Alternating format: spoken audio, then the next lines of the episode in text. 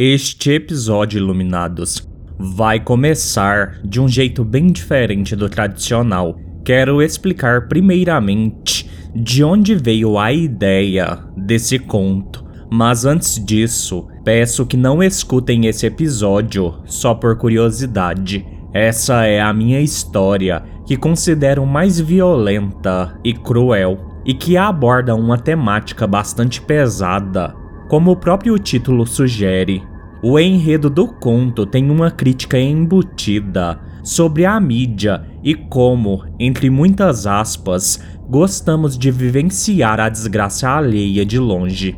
A narrativa foi construída para causar o maior desconforto possível em quem a ouvir. Digo isso para não pensarem que se trata apenas de brutalidade gratuita e para chocar. Não é essa a intenção, mas pode ser interpretada assim para os mais desavisados. Tenho consciência disso, ainda mais que o Cigalus tem registrado um aumento significativo de novos ouvintes. Bom, mas como surgiu esse conto? Certo dia, eu estava no meu horário de estudo na escola, conversando com a professora de educação física, quando chegamos ao assunto suicídio e sobre como algumas pessoas cometem esse ato para se vingar de outras pessoas. Ela relatou conhecer um homem que tinha uma relação conturbada com seu pai e um dia, após uma discussão séria, o homem disse ao seu pai que ele ia morrer. Assim, eles não precisariam mais se suportar. O homem saiu acelerado numa moto e entrou na contramão numa rodovia e propositalmente bateu de frente com um caminhão. Ele não morreu de imediato. E quando o socorro chegou, o homem, mesmo todo quebrado, ficava tentando impedir a equipe de resgate de executar os procedimentos de salvamento e pedia para o deixarem morrer. O homem, minutos depois, veio a óbito, cumprindo a sua promessa a seu pai, que nunca mais foi a mesma pessoa. Mais próximo a mim, eu tive um vizinho que se matou após dizer que se sua ex-mulher não voltasse para ele, ele preferia morrer. Após a recusa da mulher com a reconciliação, ele se enforcou. Acredito que muitos de nós já ouviu pelo menos uma história parecida. Vale ressaltar que nesses casos de autoextermínio, a depressão não é o fator primordial, mas sim o desejo de fazer a outra pessoa sofrer, pagar por algo. Eu tive essa ideia logo após produzir O Além do Véu da Morte nesse ano de 2022, e eu pensei seriamente se esse conto entraria aqui no Cigalus. Se vocês estão escutando isso, é porque eu gravei. Confesso que eu próprio fiquei remoendo os acontecimentos aqui descritos por alguns dias. Reitero mais uma vez que não escutem esse episódio apenas por curiosidade, ou se estiver emocionalmente frágil ou desestabilizado. Não tem problema algum em pular este episódio. E caso você tenha pensamentos suicidas, procure ajuda. Você pode contar com o Centro de Valorização da Vida, o CVV. O número para ligar é o 188. Aviso que o conto a seguir contém conteúdo explícito, violência, palavrões, abuso físico e sexual, automutilação e suicídio. Dito tudo isso, o episódio de hoje começa agora. Conto Suicídio Punitivo Eu Sei Quem Me Matou. Introdução Dimas já tinha mastigado e engolido taxinhas de numerações variadas, alfinetes, pregos enferrujados, cacos de vidro e lâminas de bisturi. Toda a sua boca estava dilacerada e os seus lábios pendiam aos pedaços. A capacidade de Dimas de impor a mais pura dor a si próprio impressionou os visualizadores daquela cena. Dentes haviam se quebrado devido ao trauma ao chocarem-se contra o metal frio e afiado. O homem sentia as perfurações e os cortes abertos por toda a sua gengiva e língua. Os ferimentos desciam por todo o trato digestivo. Em seu pescoço, pela parte externa, era possível ver pregos pontiagudos salientes por onde passava o esôfago. O som rascante do ar entrando era agoniante. Sangue escorria por toda parte. Dimas começava a entrar em colapso. Todo seu estômago devia estar retalhado àquela altura, e quanto mais os objetos cortantes desciam, mais sangue vertia. Mesmo em meio àquela agonia autoimposta, o homem continuou a engolir o seu fim em frente ao seu pai, a pessoa que mais o subjugou e maltratou. O olhar de Dimas transmitia toda a sua dor e determinação. Alacir, o homem mais velho, imobilizado, apenas gritava de pavor ao ver o filho se matar daquela forma terrível. Dimas finalmente tombou para a frente devido à severa hemorragia, caindo de cara na mesa sobre um prato de agulhas que estavam voltadas para cima. Alacir gritava desesperado e desconsolado, e assim terminou o quinto ato. Ato 6 Estimados depravados online, Começamos agora a transmissão do ato final da sexta participante do suicídio punitivo. Façam as suas apostas à miséria humana. Será que Milena irá até o fim?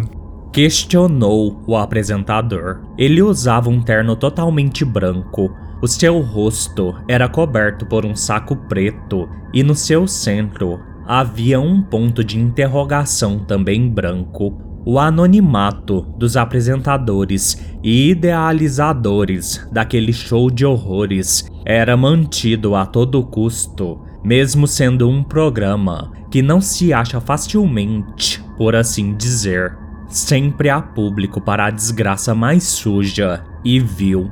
E nada é mais satisfatório do que ver outras pessoas, vivas ou mortas, no seu pior. Na Deep Web, acontecia uma vez por ano o suicídio punitivo, um reality show perturbador para as mentes mais violentas, perversas e deturpadas, o que não eram poucas, uma vez que a audiência desse jogo maldito era grande. Muito dinheiro em criptomoedas estava envolvido em apostas, o que tornava o show macabro bastante rentável. Basicamente, os organizadores rastreavam em fóruns online ou redes sociais 12 pessoas que queriam cometer suicídio e as selecionavam para punir aqueles que mais as machucaram ou foram o motivo da sua vontade de dar fim à sua existência.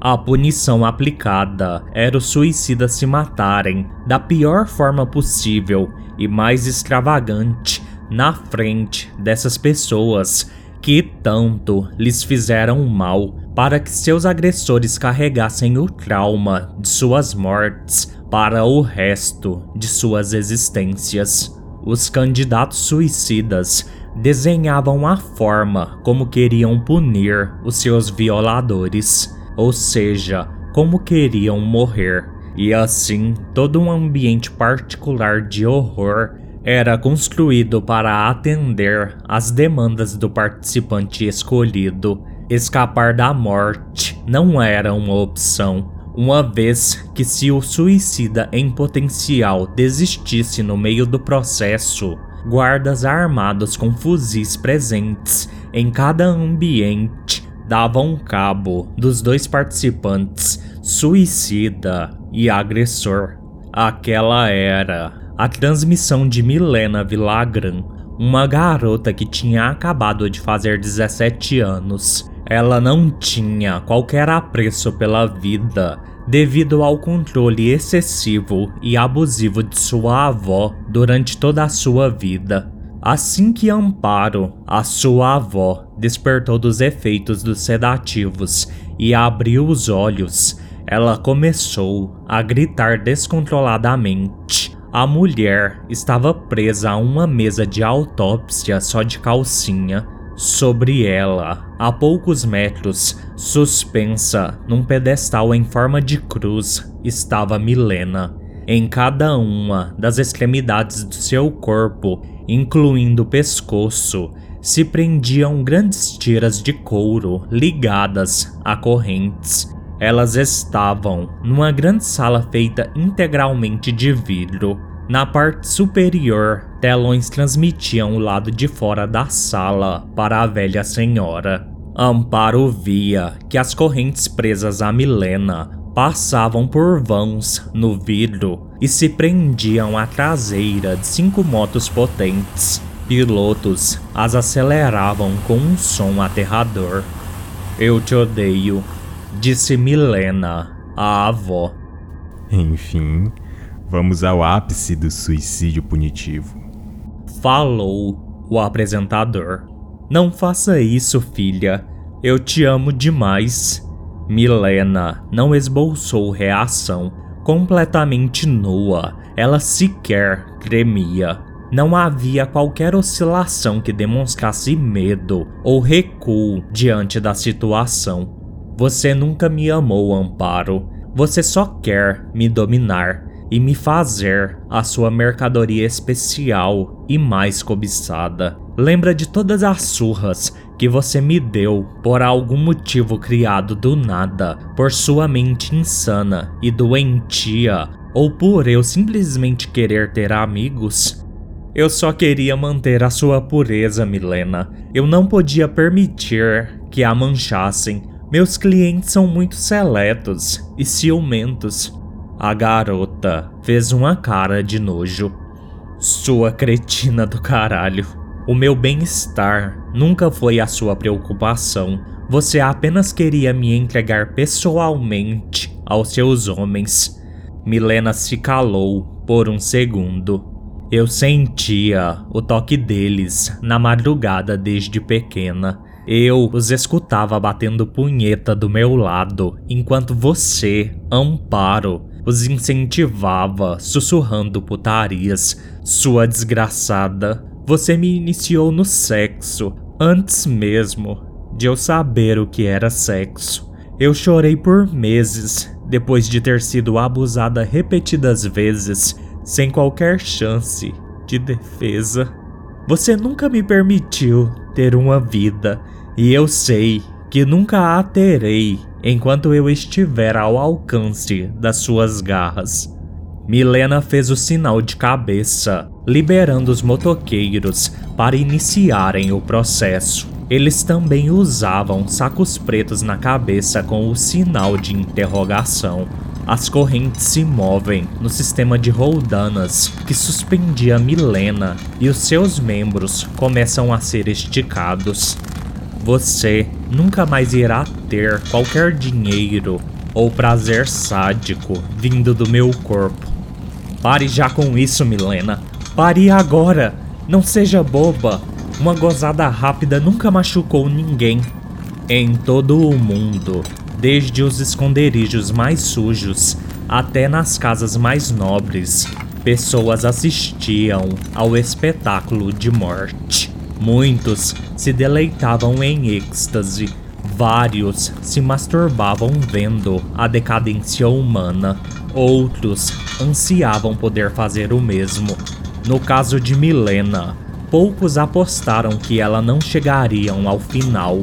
Os visualizadores daquele show bizarro sabiam que mulheres são mais fortes e mais decididas além daquele não ser um caso de separação conjugal, onde quase sempre ambos os participantes são mortos por desistência do suicida depois de um remendado Eu te amo. Amparo gritou de novo aos prantos. Chega, Milena, me perdoa. Eu juro que não deixo ninguém mais encostar em você sem o seu consentimento. Nós podemos superar isso, filha. A única resposta de Milena foram os sons das correntes se esticando ainda mais. Os seus membros começaram a se tensionar com um barulho agoniante.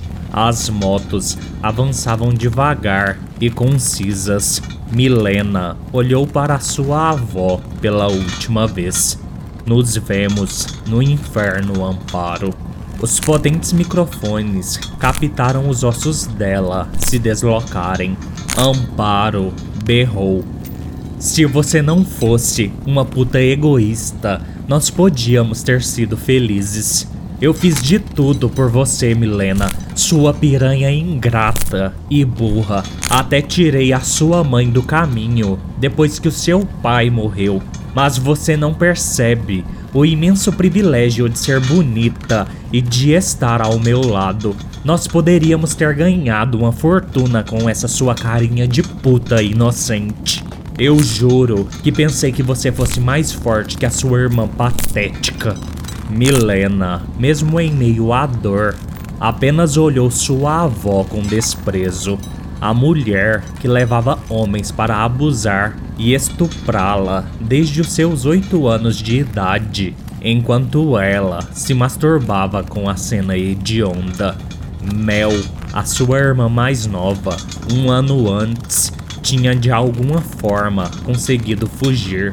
Fato que era um alento na alma ferida de Milena. O último sinal da garota foi dado. Os motoqueiros aceleraram em arrancada e Milena foi dilacerada viva. Ela não emitiu nenhum grito, nada. Na verdade, ela sentia a liberdade chegar por cada fibra muscular que se rompia, em cada osso que se quebrava. Desfeita, Milena esperava enfim achar completude. Os seus membros ficaram pendurados como carne num açougue do inferno.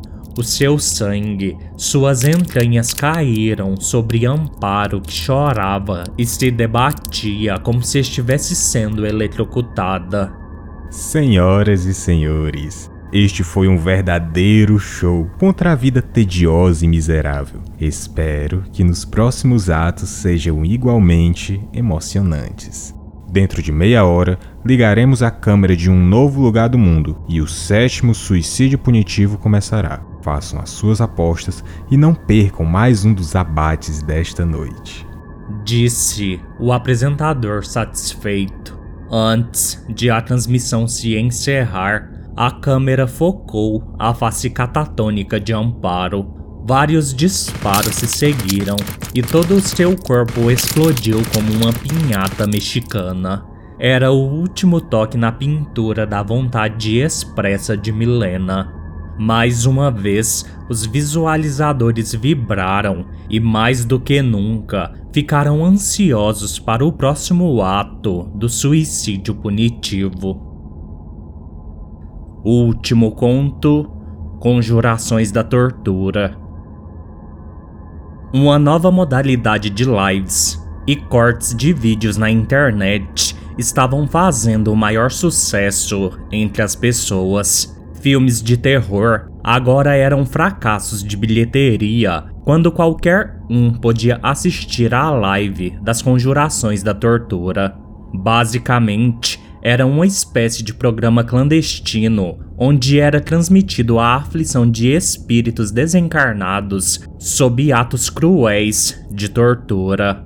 Tudo começou no ano de 2126, quando o pesquisador parapsicológico Javier Oboro conseguiu criar um aparelho de conjuração de espíritos.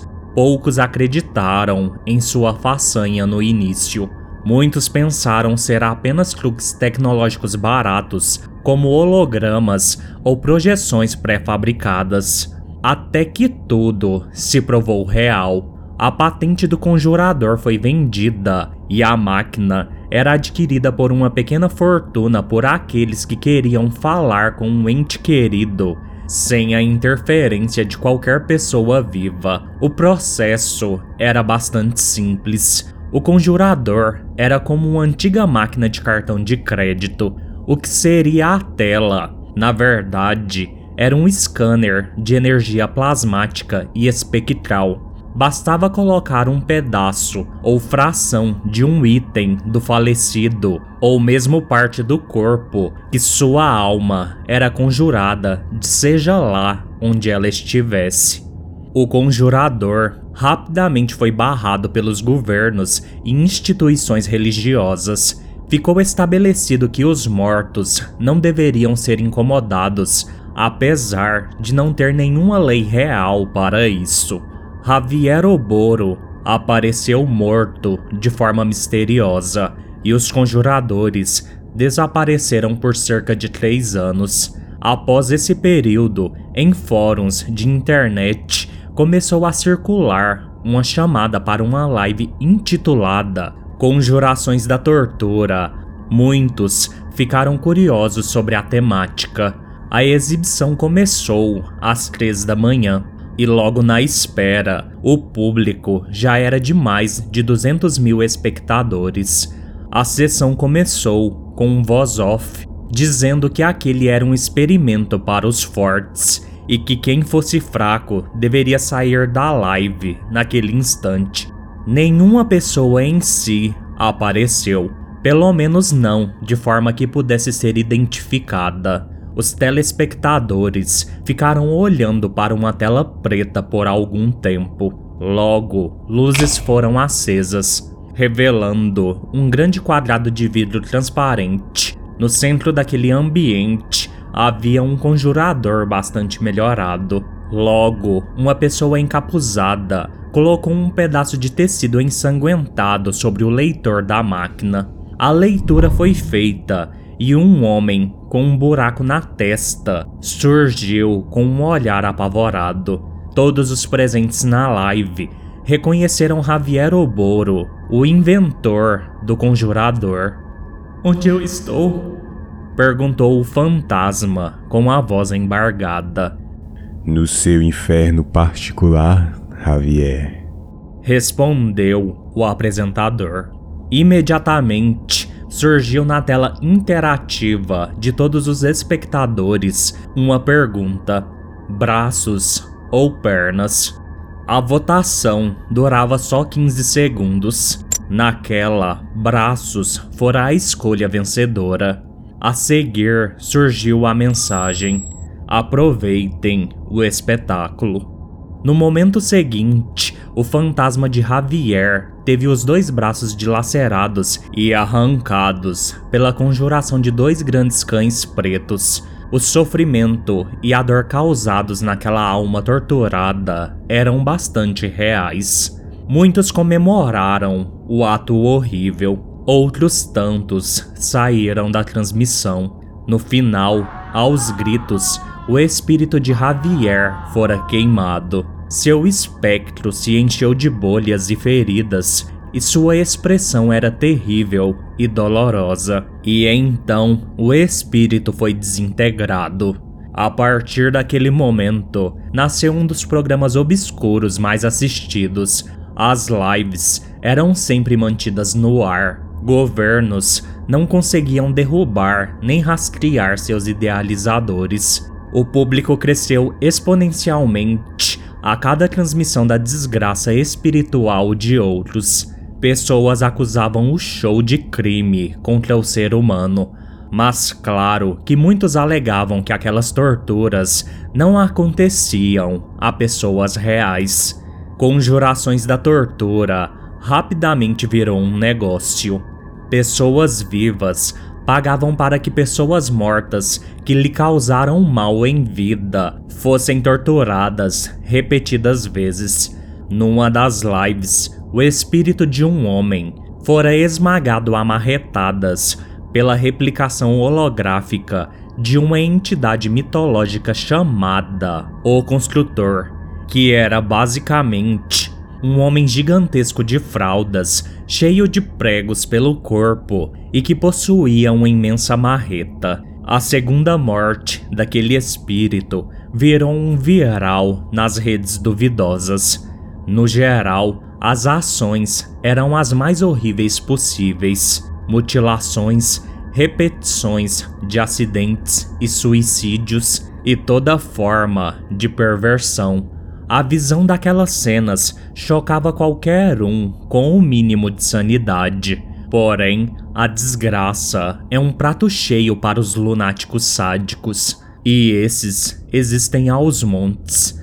Conjurações da tortura durou por anos a fio, até que algo ainda mais terrível surgiu, idealizado pelos mesmos criadores cretinos e doentios, uma violação da vida, chamada suicídio punitivo, igualmente arrastou uma multidão de pervertidos. Porém, nesse show bizarro, pessoas em carne e osso encontravam a morte da pior maneira possível. Os seus idealizadores deram aquele nome suicídio punitivo apenas para chamar a atenção. Mas na verdade, tudo não passava de um assassinato muito bem planejado de pessoas em condições bastante sensíveis.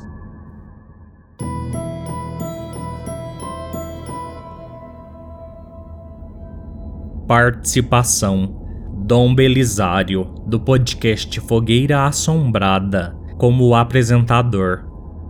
Bem iluminados, este foi o episódio de hoje. Mandem relatos para sigaluspodcast@gmail.com.